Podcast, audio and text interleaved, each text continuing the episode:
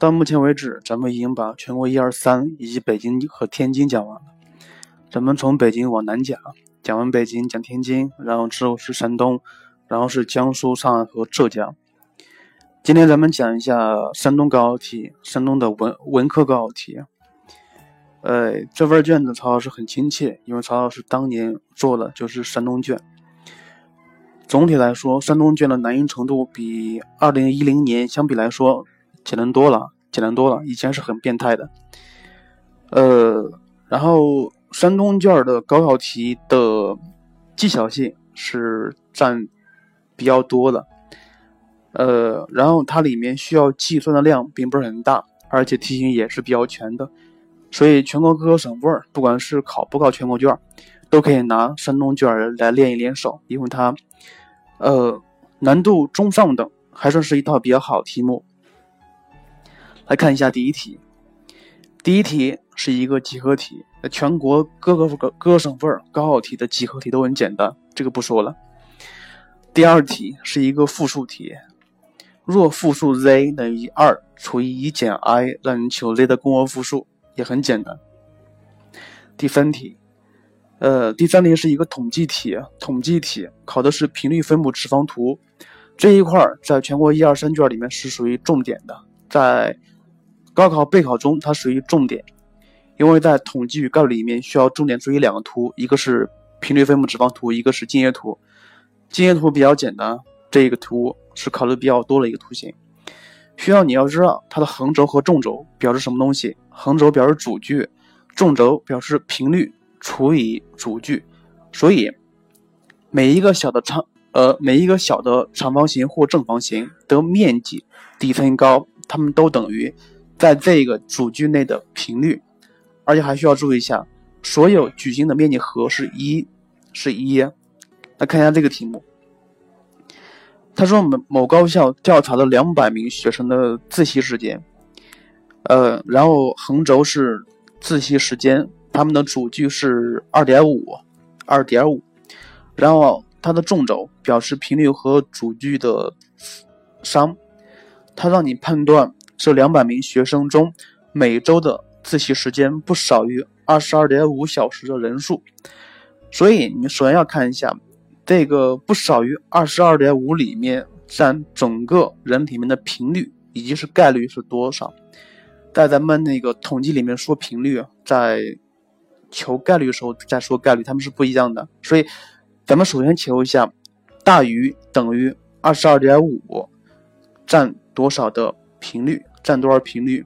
这个时候你可以看一下，二十二点五，它是零点一六加零点零八加零点零四，这是全部的，这是全部的什么呀？这是全部的横轴，全部的纵轴之和，然后再乘以二点五，二点五就是大于二十二点五的频率了，然后求完频率再乘以二百就可以了。题目很基础。第四题是一个线性规划题目，已知两个变量满足三个不等式，他说 x 方加 y 方的最大值。像这个题在上一节里面的天津理科高考题里面说过了，所有的线性规划题大致分成三类，第一类是一般的，就是让你求 z 等于 x 加 y 这样的东西。第二类是求一个分数的，让求 z 等于 y 比 x 这样的形式。第三类就是求二次的，x y 是二元二次一个东西的最大值和最小值。这个时候咱们考虑什么呀？咱们考虑它的几何图形表示什么东西？像这个它是一个圆，它表示一个圆。假设它的最大值是 z 的话，那么这个 z 就是这个以零零点为圆心的，以根号 z。为半径的圆，非常简单。第四题，呃，一个由半球和四棱锥组成的几何体，三视图如下。它让你求体积，求体积。呃，这个底下是个四棱锥啊，上面是个半球。这个四棱锥的体积很好求，关键是这个半球的半径等于多少？很多学生会以为它的半径就是。底边是一的一半，是二分之一。然后这样你算完之后发现是没有答案的。其实你看一下这个半球，这个半球其实就是，如果，呃，你看一下这个四棱锥，它的底面是一个正方形。如果把正方形补成一个正方体的话，那么其实这个这个半球是与这个，如果你把这个半球补成一个球的话，这个球是与这个正方体是内是内切的，也就是说，这个正方体是这个球的外接。说的不对，呃，这个球是这个正方体的外接球。至于怎么看，你可以看它的那个俯视图就可以了。俯视图，因为，呃，这个三棱锥的底底面这个正方形全部都在圆里面，所以这个圆应该是一个正方体的外接球，减二球体积，减二球的半径，所以千万不要求错了。接下来第六题，已知。直线 AB 分别在两个平面上，呃，若直线 A 和直线 B 相交，是平面阿尔法和平面贝塔相交的什么条件？这样东西，这样东西还是一个条件的问题，看一下是前推后还是后推前。另外，因为它是一个几何题，几何题，所以你可以，你可以在草稿纸上画个几何题。几何体出来看一下，它是一种什么样东西？AB 在平面阿尔法和贝塔上，如果直线 A 和 B 相交的话，相交的话，那么那么这平面阿尔法和平面贝塔肯定相交，肯定相交，这是毋庸置疑的。另外看一下，假设平面阿尔法和平面贝塔相交的时候，这个直线 A 和 B 相交吗？不一定，不一定。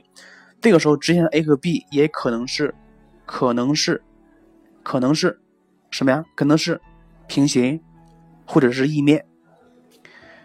呃，第七题，已知圆 M，呃，这个圆截直线 x 加 y 等于零的长度是二倍的根二，让求圆 M 与圆 N 的位置关系。首先说一下，判断两个圆的位置关系，通过什么判断？通过两个圆的。半径的和与两个圆圆心的距离相比一下，这样就可以了。需要说一下，假设 r 一加 r 二等于 o 一 o 二的话，那么它是外切，它是外切。相交是什么意思？相交的时候就是 r 一加 r 二要大于 o 一 o 二。相相交相切，另外一个是外外切，不是。相相离的时候，应该是 o 一 o 二大于 r 一加 r 二，这样判断。第八题，另外说一下，像这个选项 A、B、C、D 里面还有一个内切，内切是什么意思呀？内切这个需要注意一下，内切 o 一 o 二等于大的半径减去小的半径，考了不是很多。看第八题。在三角形里面，角 ABC 对应的边是 ABC，已知边 B 和边 C 相等，A 方等于二 B 方（括弧一减 sin_a），让人求 a 的值。这个题目怎么做？怎么做？怎么做？很多的学生会看到了 A 方等于二 B 方（括弧减 sin_a），会发现了两边同时有边，是不是可以把边画成对应角的正弦值？当然，你这么想是对的，但是你画完之后会发现呢，哎呀，这个东西没法解，没法解，怎么办呀？这个时候你需要看一下正弦定理不可以用，那么是不是用余弦定理可以用呢？a 方等于 b 方加 c 方减 2bc 乘以 cos a，因为 b 和 c 相等了，是吧？然后你把 a 方用我刚说那个式子表示出来，然后一化解就可以把 a 的值求一下，a 恰好是45度。像这种题目不是正弦就是余弦，呃，所以一个不可以用，那么试一下另外一个。接下来第九题，已知函数定义域是 R，当 x 小零时，f(x) 等于 x 三次减一；当 x 属于负一到一时，f 负 x 等于负的 f(x)。什么意思？就是说函数在负一到一的时候，它是一个奇函数，奇函数，奇函数。所以你可以解，当它属于零到一的时候的解析式。另外看一下，当 x 大于二分之一时，f(x) 加二分之一等于 f(x) 减二分之一。这个式子它表示什么东西？看一下，里面都有 x，并且 x 的系数是相同的，它表示周期。如果系数不同的话，那么它表示对称。我再重新说一遍：系数相同表周期，系数不同表对称。所以它是一个关于 t 等于一对称的一个函数。它让求 f 六，所以 f 六等于 f 五等于 f 四等于 f 三等于 f 二等于 f 一。这个时候你需要求一下 f 一的值，f 一的值。你要求 f 一，需要知道当 x 大于零时解一式，根据这个就可以求解一式，然后进而求值。呃，这个题考了两个性质，第一个是周期性，第二是它的奇偶性。像在高考题里面，抽象函数类问题的出现频率还是比较高的，要么让你求值，要么让你解一个不等式。所以你需要把咱们 B 后一里面学过的，呃，函数的性质那三个性质：单调性、奇偶性和周期性，好好看一看。另外，他们通常是不会单独考，它会是两个考，两个在一起考试，或者是更多的是三个在一起考试。第十题。函数 y 等于 f(x) 的图像上存在两点，使得函数的图像在这两点的切线互相垂直，则称 y 等于 f(x) 具有 t 性质。下列函数中具有 t 性质的是哪个东西？呃，首先看这个题目，这个题这份卷子是属于山东卷，我是曹老师，真的禁不住想用山东话来讲这份卷子。这份卷子是非常的。亲切的，亲切的。咱们知道，切线是一个函数在某一点处的切线值，这个叫斜率，是吧？然后就根据点形式可以求切线。他说了一个函数存在呃两个点，并且是斜切线互相垂直，那么什么意思呀？切线互相垂直对应的就是它的斜率一正一负，一正一负。这是一个题眼，这是个题眼。你看一下 b ln x。导完之后是 x 分之一，它在任意点处的斜率都是正数，所以 B 不可以选。同样，C 和 D 都不可以选，答案是 A，明白了吗？所以你要分析，你要学会分析。咱们书本上的知识点是非常浅显的，但是非常浅显，但是超基础，超基础。你除了把咱们书本上知识点掌握透之后，还要自己多想一想，呃，简单的题目如何引申成比较难的题目，这个是。做好高中数学考高分的基础，也是一个必要条件。第十一题，程序框图题，n 等于三的时候，让你输出 s 的值。这题目可以不难做，应该来说循环三次就可以了，循环三次就可以了。需要注意，千万不要马虎了。第十二题。第十二题，像这种题目，至少来说，我讲过的全国一二三、北京、天津卷都没有考到过，这是第一次考，第一次见到的。它本身不涉及高中数学任何一个知识点，它是涉及的是高中数学里面的逻辑推理能力，看看你们会不会找规律啊？会不会找规律？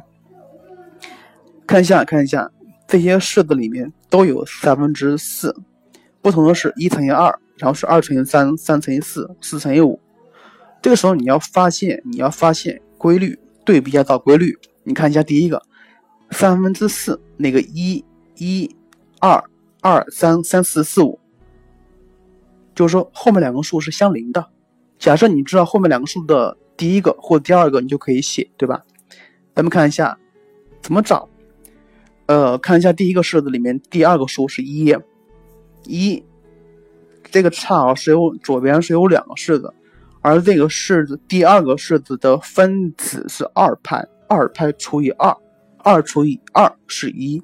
那你再看一下，第二个式子里面最后一个数分子是四，四除以二恰好是二。第第第三个式子最后一个数分子是六，除以二恰好是三。发现了没？这就是规律。所以这个式子应该写成三分之四，它最后一个是二，二二 n 派。所以应该是三分之四乘以 n 乘以 n 加一，这种题目并没有难度，并没有难度，它是找规律题目。第十三题向量题，两个向量告诉你点，说了向量 a 和 ta 加 b 垂直，让你求 t 的值，非常简单，向量的运算。第十四题，第十四题，已知双曲线，已知双曲线 E，呃，矩形的四个点，四个顶点都在 E 上，A、B、C、D 的终点是一的两个交点，且二倍的 AB 等于三倍的 BC。像这种题目在讲过的卷卷子里面出现过不止一次哈，这种题目今年是个热门啊。热门，所以你画个图，你看一下，它应该是一个非常规整的、规整的，就是 A、B 和 C、D 过交点，并且与和 x 轴是垂直的关系，是垂直的关系。他说二倍的 AB 等于三倍的 BC，所以这个时候你不妨怎么样？你不妨设数呀，因为他没有告诉你数，所以你要设数。因为它不是求的那个解析式，它是让你求的离心率，只要求出来 a 和 b 的比值就可以了。咱们假设 AB 等于六的话，那么 AD 的长度就是四，对吧？所以你看一下，它这个从 F 一、F 二是二 C，二 C 恰好是 AD 和 BC 的长度，所以它的 C 是二，对吧？然后你看一下，假设你连接 D、呃 DF 二，或者是连接 AF 一，你看一下，这个是一个。直角三角形，直角三角形的勾股定理怎么满足？怎么满足？呃，是勾股定理，但是这种勾股定理可以做，很麻烦，不妨用定义来做。你看一下，df 二减 df 一是二 a，同样的，af 一减 af 二也是二 a。咱们以 df 二减 df 一为例，那么 df 二等于什么东西？df 二就是五。这个 df 一就是二倍二分之一倍的 cd，它是二，所以里面的 a 是一，所以 a 和 c 的比值是二比一，答案是二，明白了吗？这种题目，这种题目的做法非常的明明显，只需要画图就可以了，画图就可以了。我希望做到这个这个题目的同学翻一翻我讲过的以前的，就是全国一二三天津北京的高考题里面，我估计也。应该是也有几套这样的题目，也是需要画图的。呃，把同一类型题目做一下。第十五题，这个第十五题跟二零一六年的天津高考题文科理科这个题都很像，都很像，都是给了你一个分段函数，而且分段的那个分阶分分段点不知道。他说了，这个函数方程与 b 与有三个交点，有三个交点，让你求 M 的范围。这个题应该是比天津的文科理科题都要简单，因为它没有绝对值，不需要。它的绝对值出在那个式式子里面，并没有说是整体的 f(x) 绝对值。首先画一下图，画一下图，你看一下。关于第一个式子，它很好画；第二个式子不好画，不好画，因为第二个式子你不知道 M 的范围，所以你只知道它关于 M 对称，所以这个时候你就看你随便画一下。你把那个第二个式子里面符合题的都画一画，你看一下，什么时候它才与 B 有三个交点？有三个交点呢？很显然，就是说，当这个，因为它在 M 处是一个开口朝上的一个对称函数，在 M 处取的最小值，当这个最小值是比 M 要小的时候，它就有三个交点，否则是有两个交点的，对不对？所以。非常简单，非常简单，应该是 m 值要大于括弧 m 方减二 m 方加四 m 就可以了。解完之后就是 m 的范围。第十六题是一个大题，概率题，概率题。这个题目非常简单，非常简单。某，它就是一个转盘游戏啊。他说是分别转两次，即为 x y。他说：“若 x y 小于等于三的时候，讲一个玩具。看第一问，他说获得玩具的概率，那么每一次都可能是一二三四里面的一个，而且两次是相互独立的。虽然是文科生不讲独立性，但是你要要知道，这两次是没有互相影互没有影响的。他说获得玩具的概率，获得玩具的概率总的四阶个数应该是四乘以四，总共是十六十六种。那符合题的呢？一一是不是符合题一？一二是不是符合题意？一一一二二一一翻翻一都符合题意，所以就可以解得出来。同样的，同样的，这个题第二问也很简单。至于怎么做，自己做。第十七题，十七题。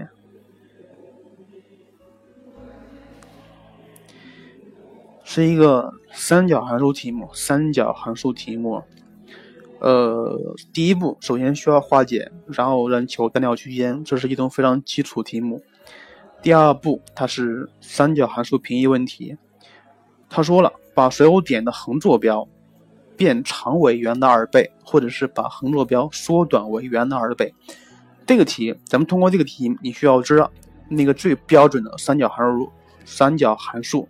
y 等于 a 倍的 sin 欧欧米伽 x 加派加 b 里面的欧米伽和表示什么意思？这个欧米伽的作用是两个，作用是两个，第一是判断周期，第二是控制平移，控制平移。他说了，伸长为圆的二倍，所以周期变长。相反的，这个欧米伽值需要缩小为圆的一半。不说了，非常简单。第十八题，立体几何题目。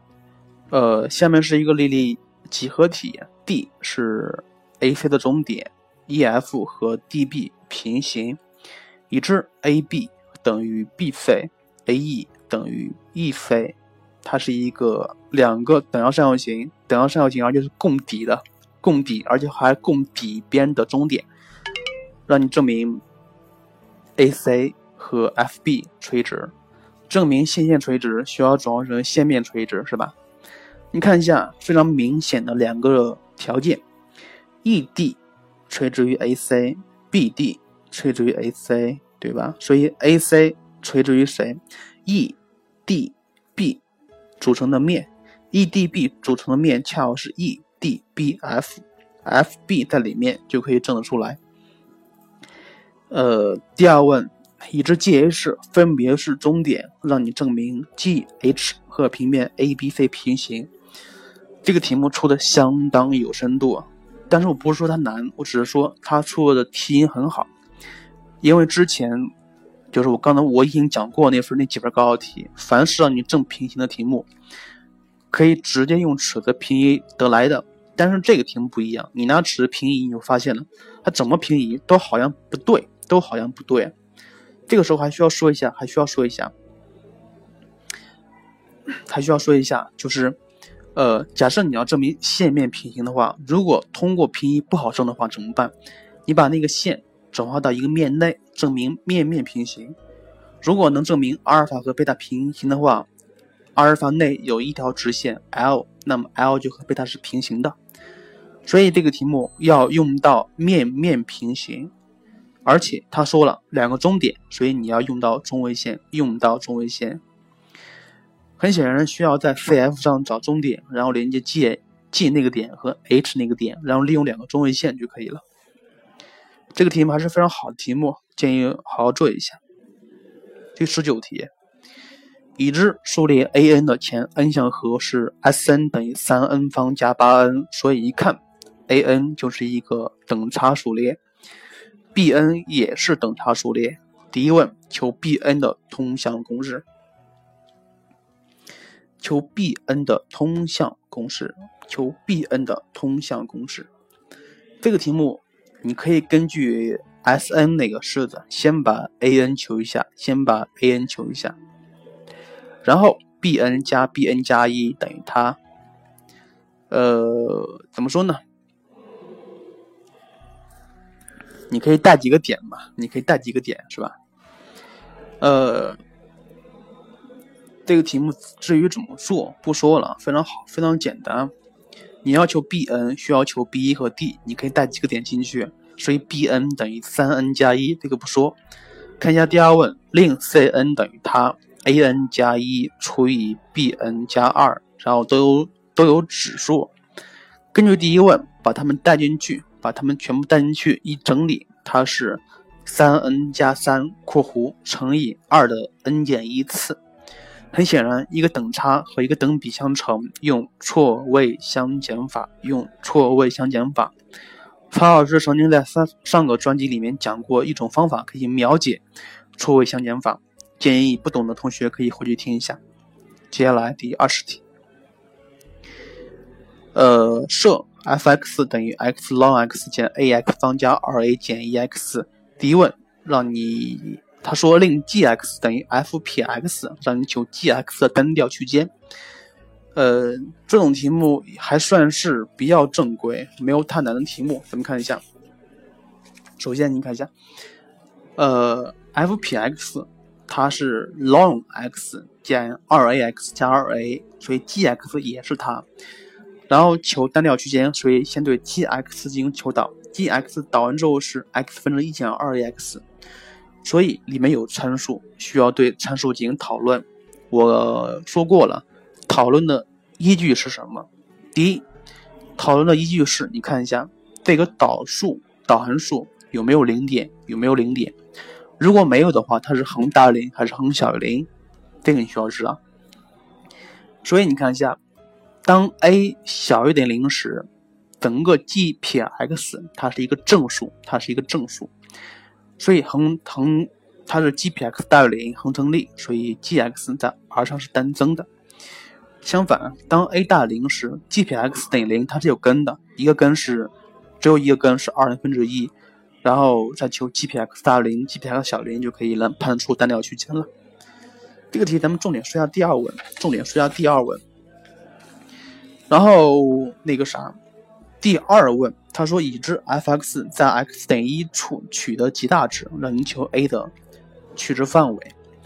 像这个题目我看了一下标答，很复杂，很复杂。其实其实没有那么必要复杂。他让你求什么东西，你应该找符合题意的情况，然后直接求就可以了。首先看一下，他说 f(x) 先求一下导。导完之后是 ln x 减 2ax 加 2a，然后再求一下导 f p x 就是求二阶导，它等于 x 分之一减 2x，而且你还知道 f 撇一它等于零，它等于零是吧？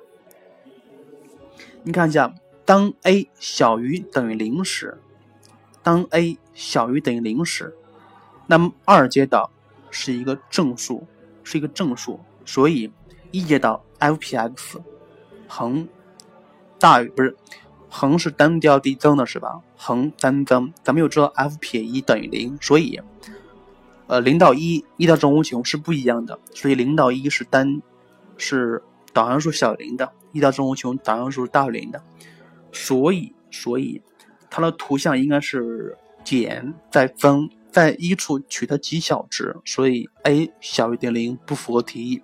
再看一下 a 大于零的情况下，a 大于零的情况下，你可以根据第一问画一下 f 撇 x 的图像，它应该是先增后减，先增后减，在二 a 分之一处取得极大值，是吧？他说 f x 在 x 等于一处取得极大值，那是什么意思？那是什么意思？因为咱们知道极大值应该是先增后减的，对吧？先增后减的，先增后减的，而且。在一处取得极大值，应该是在一的左边，导函数是一个正数；一的右边，导函数是一个负数，对吧？因为咱们知道 f 撇 x 它是一个先增后减，先增后减在二 a 分之一处取得极大值，所以非常显然，这个一应该是在二 a 分之一的右边才可以，右边才可以，所以二 a 分之一小于一就可以得出来二 a 大于一，所以 a 大于二分之一，可以直接求解。直接求解，标答上是把各种情况都讨论了，其实没有必要。你看一下，当这个一在二 a 分之一的左边的时候，它顶多是先，它顶多是它是先先负后正，对吧？先负后正，它应该是先减后增。这个时候同样它是极小值，不是极大值，所以应该是一在二 a 分之一的右边。来看一下最后一个题。最后一个题，圆锥曲线题目。凡是出现这样的题目，一般来说都不好算，都不好算。但是呃不难想，不难想。看一下，长轴长是四，焦距是二倍的根二。第一问非常好做，第一问可以直接求它的方程。过去第一问，如果这个题满分十二分的话，第一问顶多占两分。第二第二问，过点 M，呃，M 是零 M 的直线交 x 轴与 N 点，交 C 与 A 点，点 P 在第一象限里面，且 M 是线段 Pn 的终点。呃，过点 P 做 x 轴垂线，交 C 与另外一点 Q。这个时候会发现呢，P 和 Q 是对称的，对称的。呃，延长 QM 交 C 与点 B，然后第二问的第一小问是是设直线 PM 和 QM，PM 和 QM 的斜率分别是 K 和 K 撇，让你证明 K 撇比 K 是一个定值，是一个定值。呃，斜率了。那么咱们需要求点了，对吧？点 P 咱们设为 x 零 y 零，所以你看一下点 Q 应该是 x 零负 y 零（括弧是 y 零大于零）。然后你看一下，他说点 M 是 Pn 的终点，看到这个你需要好好的想一下了。点 M 是终点，那而且 OM 和 PQ 还平行。哦，所以，所以，所以，所以，所以怎么样？所以 M O 是这个三角形 P N 和那个点的中位线，对吧？所以 O M 等于 P 那个点的一半 O M 的坐标是 O M，所以点 P 的坐标知道吧？它应该是 x 零二 M，x 零二 M，对吧？那么同样的 Q 点坐标是 x x 零负二 M，然后根据两点之间的斜率公式。分别求 k 和 k 撇，然后再证明 k 撇比 k 是一个定值。这个题非常好证。第三问让你求直线 AB 的斜率的最小值，直线 AB 斜率的最小值。呃，这个题目不好做，在这操作也不讲了。需要说一下，在圆锥曲线里面涉及斜率的问题，咱们通常是用点差法，点差法。当然，这个题目不可以用点差法，它是求点的。但是我需要让你明白，点差法是适用于求斜率的最常用的方法。好了，呃，这份卷子就讲到这里，这份卷子就讲到这里。整体来说，难度并不是很难做，也没有太多需要计算的题目，难度属于中中等偏上吧。呃，总体说是一套非常好的题目，非常好的题目。同样的说一下，同样的说一下，这份卷子你可以从百度高考上可以下下载，因为喜马拉雅不可以上传三张以上的图片，所以不能上传。至于你听曹老师这个音频的时候，包括听以前的节目里面，我希望你找一下对应的题目，对应的题目，然后一起看一下。呃，还有就是，还有就是求合作，求合作，至于怎么合作法，私信我就可以了。如果你对这个题目有一些疑问的话，可以在下面做评论，也可以私私信我，也可以加那个群。好了，今天的节目就是这样，咱们下一次讲山东的理科高考题。